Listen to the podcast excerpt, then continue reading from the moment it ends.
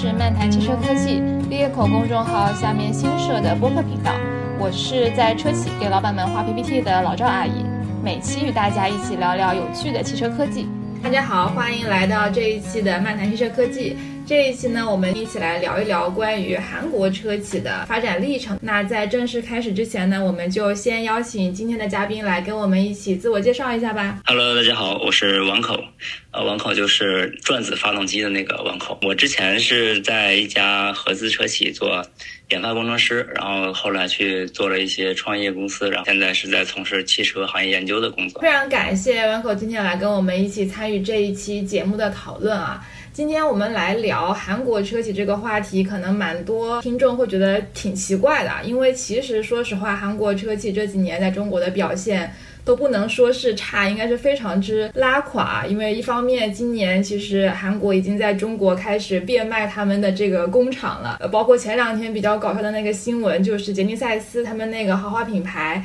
啊！居然他们的这个高管在怒斥中国员工说：“哎，你们怎么一点都不爱公司，都不愿意购买我们自己公司的车？”就这两件事情，其实可以看得出来，就是韩国车企其实这几年在中国的表现是挺糟糕的。那我们还是今天一起来聊一聊韩国车，并且想要看看他们的一个出海的历程，也想听听 Branko 来跟我们介绍一下，为什么我们今天其实去看他们的这个出海历程，还是一个比较有价值的事情啊？对，韩国车企最近几年在中国表现确实不好。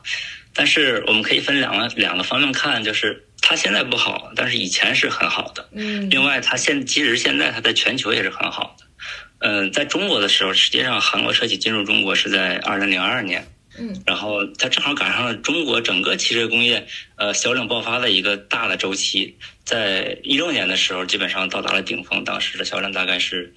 一百八十万辆不到，一百七十九万辆这个样子。然后市占率最高的时候大概是百分之。七点五，我记得当年大家一提到韩国车，就觉得他们的设计很好呀，然后价格又很实惠，口碑还是一度蛮不错的。对对对，然后后来就因为一六年之后一些萨德事件啊什么的，就开始就急转直下了嘛，到现在就基本上去年大概卖了三十八万辆左右。这就是韩国在韩国车企在中国的一个发展历程，其实它本身就是一个出海的历程。就是相对于韩国韩国本身来说嘛，这个本身就是值得很值得我们学习的。然后从全球看呢，就是即使是现在，现在起亚在全球是一个非常成功的全球化的公司，它去年大概卖了六百八十五万辆在全球，然后它是仅次于丰田和大众的排名世界第三的一个全球化的车企。要知道，它这六百八十五万辆里头，除了中国的三十八万辆，然后除去韩国本土的销量大概一百二三十万辆，其他的都是卖到了全球。这个相对于我们，即使是现在的中国的汽车发展阶段来说，也是一个非常出色的全球化的一个成绩。其实当时我看到这个数据的时候也蛮吃惊的，因为其实排在它前面的就是丰田和大众，那这两家企业其实在全球的这个表现，大家可能就觉得无可厚非，不是很意外。但第三名居然能是这个现代集团，其实这个当时真的我还是蛮吃惊的。所以，我们今天也可以一起来看一看到底是他们怎么样的一个表现，能够让他们达到今天这样的一个成果。所以，能不能一开始先请 Michael 跟我们一起介绍一下，就是说韩国车企他们去做出海的这么一个历程，大概是怎么样的一个过程呀？我个人总结啊，就是韩国汽车出海大概也就是分为三个阶段吧，可以，就是简单的讲，它最开始是也是从低端起步嘛，它其实从六十年代才开始发展汽车工业，然后到一九七五年的时候就开始出口了，大概在。七五年到八三年这段阶段，就是从低端起步，啊，出口一些欠发达地区。然后在一九八四年的时候，他们开始出口加拿大，打开了北美市场。然后在一九八四年到一九八九年，在北美市场，尤其是美国这个销量大增。这个阶段，他们就是在呃一九八八年的时候吧，大概他们整个的出口的销量，美国占了百分之九十。也就是说，在这个第二阶段，在一九八四年到一九八九年这个第二阶段，就是一个高度依赖于北美市场阶段。当然，当然，这就是一个非常激情的一个状态。然后在这之后，因为它的质量问题，就在美国就不行了嘛。然后在一九八九年之后，因为当时世界政治的一些变动，就是韩国政府开始推动北方外交，就开始推进一些东欧社会主义国家的关系。然后在这个背景之下。韩国车企可以进入一些东欧的国家，然后就开启了一个 算是比较均衡的全球化发展的第三阶段，也就是从一九八九年之后到现在，就是一个多元化的一个市场发展阶段。那我们就分每一个阶段来一起聊一聊好了。因为您刚刚先提到，就是说它最开始是从那些欠发达地区开始，从低端车开始做的。呃，那我比较好奇，当时是在一个什么样的背景下，他们开始尝试去做一个全球化或者说出海的这么一个动作呀？你这个问题就是最宏观的背景，就是韩国国内市场比较小，他们其实不算，算是一个比较小的国家。嗯，呃，即使到现在也才五千多万人口，大概相当于两个上海的常住人口吧。嗯，那他们想要赚钱的话，那就必须要走向国外。实际上，他们在最开始发展汽车工业的一个最大的目的就是要出口，为了赚外汇。嗯，所以这也是为什么他们其实发展这些工业很短的时间内就开始考虑出海的一个原因啊，因为国内市场其实很快就饱和了。对，是的，嗯，呃，也也不是啊，是也不是，嗯，就是这里头有有一个有意思的点，就是他们七五年开始出口嘛，他们在一九八八年的时候，一九八八年他们出口了五五十八万辆，国内的内销才五十二万辆。就是在国内汽车还远远没有普及的时候，他们的出口就一度超过了内销，也就说明了他们当时这个出口是非常激进的。蛮有意思的，因为其实中国的现状是先是国内饱和了之后才开始往外走，他们当时是听起来像是两部同时在发展的这么一个状态，是吗？对，是是有点这个意思，就是出口有一小阶段超越了内销，就是因为就是刚才我说的这个，在美国市场打开比较好嘛。嗯，所以最最开始它突破美国之前，它其实还是从一些比较低端的这个产品开始做的，是呃，对，是的。所以那个时候，它主要是在把这些这个低端产品销往哪哪些市？主要是迈向一些拉美国家，还有有中东地区。这个时候，因为他们整体的质量其实是比较差的嘛，嗯，一直到八三年，他们的出口量其实都不到三万辆，其实也没有啥可说的，就。这有意思的是，他们进入美国这个阶段。那我们就从这个有意思的阶段开始聊好了。刚刚就是说，最开始他出海是从低端开始出的。那他那时候进入美国，他也是用这种低端车进入美国的吗？对，当时他是一九八四年出口了加拿大，然后一九八六年进口，呃，出口到美国。当时是出口那个车型叫 Excel，就是我们 Office 里头那个 Excel 那个单词。啊。然后那个车它卖的其实是比较。便宜了大概是不到五千美金，它比同级别的像当时在美国热销的一些日本车型大概便宜百分之十到百分之五十，所以它就迅速的打开了销量啊。对，就是一个紧凑型的小车嘛，就是因为它比日系车大概便宜了百分之十到百分之二十，而且尺寸更大，就最开始的时候是非常受欢迎的。就是从一九八六年到一九八七年这两年里头，它在美国。就一个车型，跟它的这个整，就一个车型就卖了四十多万辆。对，那时候它这个车除了你刚刚说的价格低之外，还有其他的什么特色吗？还是就是纯靠性价比？基本就是纯靠性价比，因为想在那个时候，其实欧美的车系其实是很成熟的技术，然后日本呢，因为它的可靠性可靠性也比较高，在美国那个时候也卖的比较成熟了，然后韩国作为一个后来者。它也只能跟人家去血拼这些发动机啊，一些底盘技术。它因为发展技术比较发展的时间比较短，其实技术是比较薄弱的。它只能靠价格去打开销量，这个也就为它其实，在后来全球的这个低端性价比的这样一个品牌打上一个烙印。哦，因为其实这个也是我比较。好奇的一个，或者说就想跟你讨论的一个点嘛，因为其实我们能看到现在中国的很多车，尤其是新的品牌，这几年新的品牌，他们其实都是从高端往低端的做。那其实韩国车当时不管一开始去拉美也好，还是后来去美国也好，都是从低端开始做。其实对于他们后面想要如果把这个。品牌形象或产品定位往上拔，其实还是有点难度的。嗯，对他们把这个劣质的品牌形象转为比较可靠的一个性价比形象，比较呃注重品质这样一个形象，其实花了很多年的。但是你刚才说的一点就是说，国内的品牌从高端往下做，其实这个是嗯不太准确的，因为我们国家的这个自主品牌。从九几年开始起步的时候，其实也是质量比较差的，嗯嗯，相对来说水平比较差。然后最近这些年水平进步是非常明显的，然后基本上跟国际车企的这个水平算是可以拉齐拉齐到一个水平线上了，快。嗯，对对对，你说的这也是，其实不同的发展阶段，大家的这个做法还是会不太一样。我说的什么，可能从高端往低端做，也仅限于现在这几年这些新势力的做法，他们是用这样的一个手法来做。嗯，对对对，这个其实也是站，也是建立在就是我们国家这个整个汽车工业体系还有人才储备都非常完善的一个情况下，然后这些新势力才有可能从嗯，站在一个呃呃高的起点做，有这样的一个机会。嗯，明白。那你刚刚说到，就是他一开始走低端的这个路线，其实后面是发生了很多质量问题的，这块能展开再说一说吗？呃，它最开始就是低端路线嘛，然后在一九八九年之后，基本上从一九八九年到一九九九年这十多年，整个现代在美国这个销量都是没有啥变化的，就是因为开始的口碑做崩塌了嘛。然后呢，然后在一九九九九年的时候，现代起亚上任了一个新的会长，叫郑梦九，就是大家可能也听过他，就是他当时打出了一个叫做品质经营的这样一个理念，然后他首先在业界提出了一个非常领先的一个质保承诺，就是。要保十年十万英里，这个就一下子在这个传播上就占占定了很大的一个优势，就在一定程度上扳回了一些消费者的负面印象，因为他敢承诺到十十年十万英里，而且他真正在质保当中也做到了啊，那消费者一看哦，你这个质量上来了，那我就可以买了，对吧？嗯，就是在传播上有有这样的一个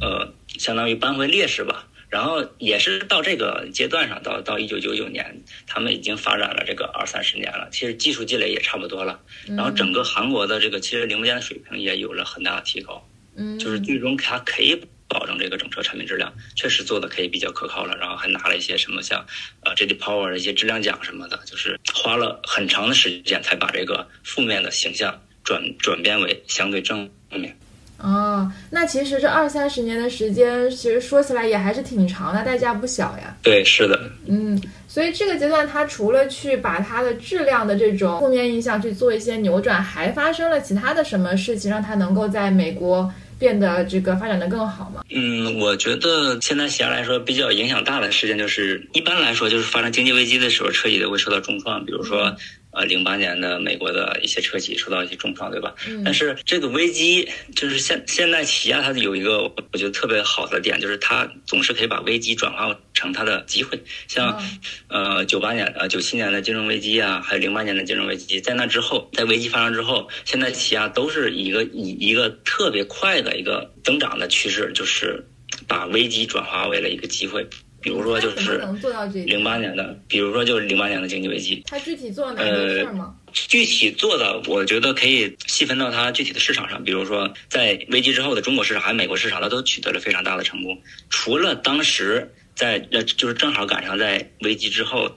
赶上了这个现代起亚的这个车型大年，然后推出了很多新车之外，对于一些微观市场的政策把握其实是非常有效的。比如说在。零八年，零八年这个经济危机的时候，他在美国推出了一个叫做“你失业，我可以把你的车来回购，保险回购”这样一个政策。那这样就解决了这个在危机当中失业的人购车的一些后顾之忧。这个传播当时是非常非常创新的吧，就是在对它的在美国的销量起起到了一个很大的帮助。嗯。蛮有意思。呃，在中国嘛，就是零八年之后，就是从零八年到一一年这三年，它的销量增长其实特别厉害的。就是别人都跌的时候，它涨得很厉害，就从三百四十多万辆涨到了六百五十多万辆，基本上涨了百分之九十这样一个特别大的幅度。嗯然后刚才美国，呃，咱们讲了，就是它通过营销获得了一个销量增长，然后它其实在中国也是获得了一个非常大的增长，主要是赶上了当时咱们国家的一些购置税呀、汽车下乡一些政策利好。哦，所以那个时候其实不见得是他现在自己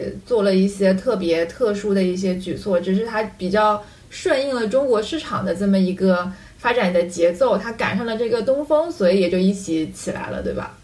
对，是的，是的。而且当时的中国汽车消费其实主要是倾向于比较实用嘛，大家也比较关注性价比，像高一些呃偏高端的车的需求没有那么强。嗯嗯，然后在这个关注性价比的阶段下，就是韩国车它就比较容易胜出。而且我记得当时，反正韩国车在中国其实也是一个主打性价比，好像就是说它算算是这种所谓的二线合资品牌，基本上就是说，呃，如果你跟一线合资相同的价位的话，它能够给到你的综合配置会要更好一些。所以那时候其实也是凭借这一点，加上它比较好看的一些设计，还是收获了比较多消费者的青睐的。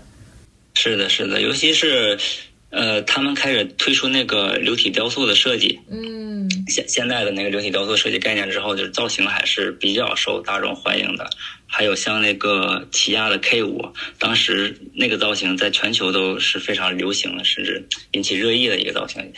我们现在拉回到那个年代去看它的那个起亚 K 五造型，其实也是非常出色、优秀的。然后你刚刚说到，其实在这个阶段，它对于北美市场的这个依赖度还是相当之高的。所以那个时候，我不知道就是说是怎么样的一个契机。你刚才提到好像是政策、政府政策上面的一些引导，让他们开始从这种比较呃高度依赖北美，变成一个多元化的这种经营的这种思路。我不知道那个阶段就是说它这样的一个转变是怎么样去发生的。那同时，它其他的这个目标市场是怎么样去做一个选择的呀？这块你有相应的研究吗？我们可以现在从现在的它的市场布局来看，当时是怎么发展过来的。像现在起亚在全球的主要市场就是美国，然后韩国本土，然后印度。呃，中国啊，再往后就是一些比较分散的国家，像这前四大的国家呢，像美、韩、印、中国这四个国家就占了现代起亚百分之六十的销量。嗯，哎，这里面印度这个市场还蛮蛮神奇，因为我记得好像蛮多个车企其实都曾经尝试过想要去印度，最后其实都非常的不成功，又退出来了，所以他们反而还活得不错，是吗？对印度市场其实是一个非常特殊的市场，因为印度这个特殊的国情吧，就他们对车的需求呢，就主要是偏向于一些呃比较低端，然后比较性价比高的一车型，所以就是跟这跟印度的用车需求特别匹配的一家国际车企，其实就是铃木。所以现在其实铃木铃木基本上霸占了整个印度的这个乘车市场，然后现在呢就是捡它一些生料吃一吃。啊，他们俩基本上就是保把持了整个印度的市场。中国的话，其实目前好像只有上汽的名爵在印度有一点点销售，嗯嗯，其他车企都没有。好，行，那我们再倒回来看，就是刚刚想说到，就是从今天的这个。布局来看，当时是怎么样一个发展的过程啊？所以刚才你说到的那几个市场，他们当时是怎么样的一个发展过程？最早的话，就是从刚才我们讲的八十年代，它开始依赖北美市场，然后九十年代开始拓展一些东欧国家。嗯，这些这个这个阶段，它已经开始逐步的，就是向各个国家扩散了嘛。嗯，然后等到真正的助力它。特别大的体量的时候，其实是跟中国市场的发展是有关系的。哎，那它后面还在东欧卖吗？呃，现在现在起亚在整个欧洲的销量还是很不错的。然后它销量比较大的车型都是在当地生产的，像欧洲比较畅销这型这些车型基本上是出自土耳其跟捷克的工厂，大概就占了。现在的欧洲销量的百分之七十二。那我们再话说回来，说它现在就是这种所谓的呃多元化的这么一个市场布局，就是你你觉得它为什么能够做到今天这个地步？因为其实我们会发现，呃，大部分的车企它可能还是主要依赖于呃，比方说几个比较大的这个市场，他们不会把这个盘子散得太太开。那他们今天能够相对而言比较健康的在全球这么多不同的国家去。呃，去经营去卖车，你觉得他们是成功在什么地方，让他们能够做到这一点？我觉得跟他们当时的所处的全球化的环境其实有很大的关系的。嗯，像其实日本跟韩国，他们都相当于在战后就是作为呃作为美国的小弟来发展的嘛。所以所以日本车跟韩国车，他们最重要的一个就是相当于。完成从启蒙到起飞这样一个阶段的这样一个市场，其实他们都是在在美国市场完成的。嗯，然后他们在美国市场形成了一定销量，站稳脚跟之后，然后开始辐射。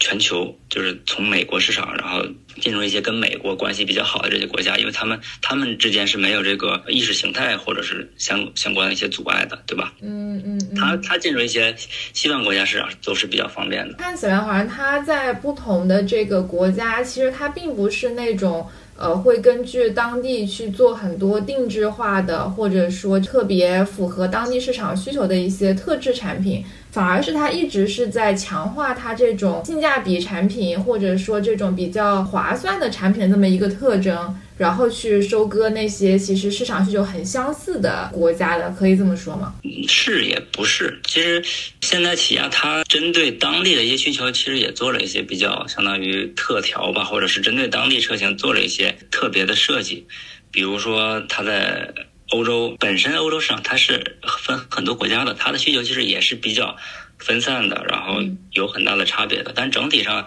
大多数的可能欧洲市场它偏向于一种小型车，然后操控性能比较好的车，然后造型比较时尚的车。这样是一些就是欧洲比较普遍的需求。然后其实最早日本车进入欧洲不太成功，就是跟它的这个刚才我说的这些因素都不太匹配，就有关系嘛。然后现在起亚为了在欧洲做这种本地化的推广，它其实是在这个。操控性能上啊，还有品牌形象上啊，都是做了很多针对当当地的一些设计的。比如说，现在旗下推出的这个 N 系列，还有这个像 i i 二零、i i 三零这种精品小车，其实就主打的就是专门针对欧洲这个市场。好呀，那我们基本上把这个韩国车他们自己出海的一个历程简单的捋了一遍啊，我们就想来去对比一下，因为其实我们聊这些东西，还是想要去看这个历程对于中国车企而言。到底有哪一些地方是可借鉴的？哪一些地方其实可能不太具有参考价值？你自己觉得现在中国车企去做这个全球化的发展，它跟韩国车企走这条走走这条路相比，你觉得是会更难还是更容易啊？或者我们比方说像刚刚这个提到，在美国的市北美市场，他们去扭转这个质量的印象，可能是花了二三十年的这个时间，还是挺长的。你觉得中国车企去走这个路的时间会更短吗？还是可能会要更长？嗯，我觉得这个问题它就涉及到很多方面。如果说容易还是难，因为没有一个统一的标准，或者是一刀切的一个一个判断的一个准则嘛。我觉得可以从中国车企的，就是现在面临环境的内外两个方面去看。嗯，内。内呢，就是我们自己的内功内力。我们现在在这方面其实是有优势的，因为现在我们这个整个国家的汽车工业实力还算比较强的，嗯，比当时韩国开始去做全球化的时候要要强很多。因为它在出口的时候其实只发展了十来年，然后我们现在经过这二三十年的这个特别卷的市场的这种 培育，对吧？然后我们现在有非常完整的这产业体系，有非常完整的汽车工程师的人才储备，嗯，然后我们的燃油车水平其实。已经跟国际一线车企没有太大的差别了。那那当然，我们在这个新能源方面可能优势会更大一些呀，而且有这个成本优势。呃，特别是现在新能源车其实出口已经成为拉动我们出口量增长的一个主要的动力，就是新能源车出口增速是高于整体的出口增速的。嗯嗯嗯，这这就比像韩国他们去出口的时候要好很多了，因为他们。原来只能在这个燃油车的这个赛道里的正面硬刚，对吧？就只能跟那些成熟车企硬刚，因为没有别的东西可以比。那现在其实我们新能源出口相当于开辟了一个新的赛道，嗯，我们也不跟他去去直接比那些发动机什么的，而且我们在新能源方面有这个比较明显的先发优势，当然劣势也是有的啊。劣势就是刚才我们说的这个国际环境对我们不太友好，就是有很多特别优质的。好的市场我们进不去，比如说美国。嗯，但我觉得可能像这个当时他们出海优先会去考虑北美市场，就是因为他们跟北美当时的这个关系比较好。那像今天其实呃中国出海优先考虑这个欧洲市场，可能也是因为我们现在跟欧洲的关系相对而言比跟这个北美相比还是要好一些，并且他们的这个政策环境跟中国的这个相似度也更高一些。嗯，对对对，但是。跟欧洲的关系呢，其实呃也也没那么好，嗯，对吧？前前阵子发发生那个对呃反补贴调查的事件，虽然影响不会太大，但是嗯总让人这个不舒服嘛。而且欧洲它相当于欧欧洲虽然整体市场大概也有一两千万辆这样一个体量，但是它是比较分散的，各个国家它不太一样。嗯，然后美国那种市场它是统一市场，像中国一样，就是你进入一个国家，你就可以有那么深度的市场，跟进入一片市场，每个国家的都不同，那样对接是不一样的，对吧？这个成本收益是不太一样的。嗯，而且我觉得可能还有一个呃，跟当时韩国车企出还不太相同的一个地方在于，那个时候其实全球的汽车工业的这个成熟度不像今天这么成熟，因为比方说他们当时来到。中国的时候，中国的那个汽车工业还是一个非常初期的阶段，所以你一进去的时候，那个起势是会比较快的。但现在我们往外走，不管是去欧洲也好，还是去什么日韩、北美，就更不用说了，他们其实自身都已经有了比较成熟的汽车工业了。那我们还再要去跟他们竞争，其实这个难度比起当年还是要高不少的。除开这个新能源之外，燃油车的部分其实还是一个比较艰难的这种竞争环境。对，是的，是的，就是。我们到一个市场上去争夺现有的这样的一个份额，就是从别人嘴里抢食嘛，这样肯定是一个比较呃难的阶段。早年间就是像六七十年代、五六十年代，日本车企开始进入东南亚的时候，那个时候他们就相当于没有什么竞争对手。然后现在经过几十年的发展吧，日本在东南亚基本上把持了大概八成的市场份额。那像在这样的这样的一个特别成熟的市场体系，呃，不能叫成熟市场体系吧，就是被被一个很强的一些车企占据了大头的这样一个市场，我们的车企再去抢他们的份额，其实就比较困难。我们相相对来说来晚了。嗯，那其实我觉得韩国车企他们的历程当中有一点，可能对于我们而言还是比较值得引以为戒的，就是这个关于他们质量的这个问题啊。因为其实，在欧美的这个市场体系下面，他们对于质量的要求其实会更高，因为他们其实二手车的这个市场更成熟，一个车的生命使用周期也会更长一些。这个可能跟原来我们在中国这个汽车的这种更换周期那么高，所以我不要求你质量那么好，这个需求还是蛮不一样的。所以可能我们也很有可能在后面去做出海的时候，也会面临这种质量上不一定能够达到他们的预期的这么一个情况，所以可能也得要提前去做一些准备动作，避免也出现韩国类似的这种口碑恶化的情。嗯，对，就是实际上我们。中国汽车出口这个口碑恶化，基本上已经过去了，已经成为过去式了。我们在早年间，在零几年的时候，我们的车去出口出到出口到国外，其实确实对我们中国制造的车这个口碑形成了非常不好的影响。比如说，呃，零五年的时候，我记得有一个事儿，就是呃，陆风，就是模仿路虎的那个陆风，他的车出口到欧洲，然后拿了欧洲碰撞的菱形。被欧洲 菱形，就是被欧洲的媒体大肆渲染，哦，就反复鞭尸。就现在他们有的时候还拿这个事情说事儿呢，就是说，就早年间中国出去这些车，真的是给我们后来的整个品中国品牌的出海就造成了挺大的影响。所以就现在有一些车企，可能它的产品不是成熟度特别高啊，或者是什么的。它相对于在中国这个市场体系下，它的产品也是不太成熟的。然后他们就比较积极的去做出海，然后扩大一些自己的相当于收益吧。但是我我觉得这样的一个行为其实是非常不负责任的。嗯，所以其实你觉得你至少得在我们国内先起码中不溜秋，你才有这个资本出去打，是吧？不然其实是。丢我们所有这个中国品牌的脸了。对，因为你出到国外之后，其实你就不代表你品牌自己了，你代表的是整个中国汽车。嗯，非常认同。好呀，他的这个历程当中，你还有什么觉得比较有意思的这个点想补充一下的吗？嗯，我想想啊，其实咱们聊这么多韩国的车。这个出口好像还没有聊自己的出口。我觉得其实中国出口这个历程其实也挺有意思的。之前前几个月的时候翻一些资料，我发现其实，在七十年代，就是还是在特殊年代的时候，我们就有每年出口几千辆货车这样的出口记录。哦，是吧？当当时我特别诧异，后来后来仔细一想，其实货车它的这个整个技术水平可能要求不是特别高。嗯，然后在改革开放之前，其实在全国各地都是有货车厂的。也就是说，其实我们当时的那个汽车工业也没那么差啊，可能在乘用车比较差。其实货车我们在各地都是有有生产的，尤其是在，